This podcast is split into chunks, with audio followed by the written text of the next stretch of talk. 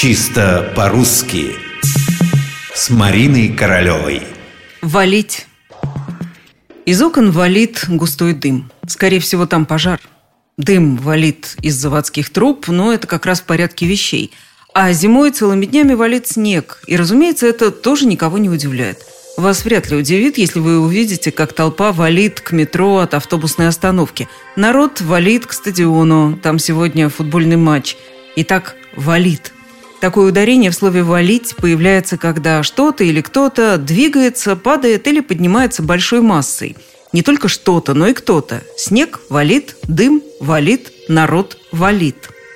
Но есть и другое валить, с другим значением. Заставлять падать, опрокидывать, рубить. И вот тут, во втором и третьем лицах, возникает другое ударение. Ты валишь, он валит. Что делает с деревом лесоруб? Он его валит. Если вы кладете вещи беспорядочно, кидаете их, швыряете, ну, извините, вы их валите. Мы так и говорим, посмотри, как он валит вещи в чемодан.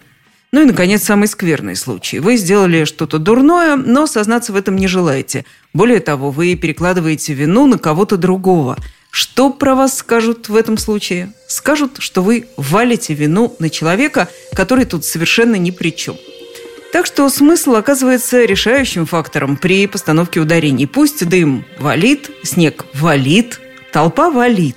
Но лесоруб дерева валит, человек вещи в чемодан валит, а заодно и вину свою валит на другого.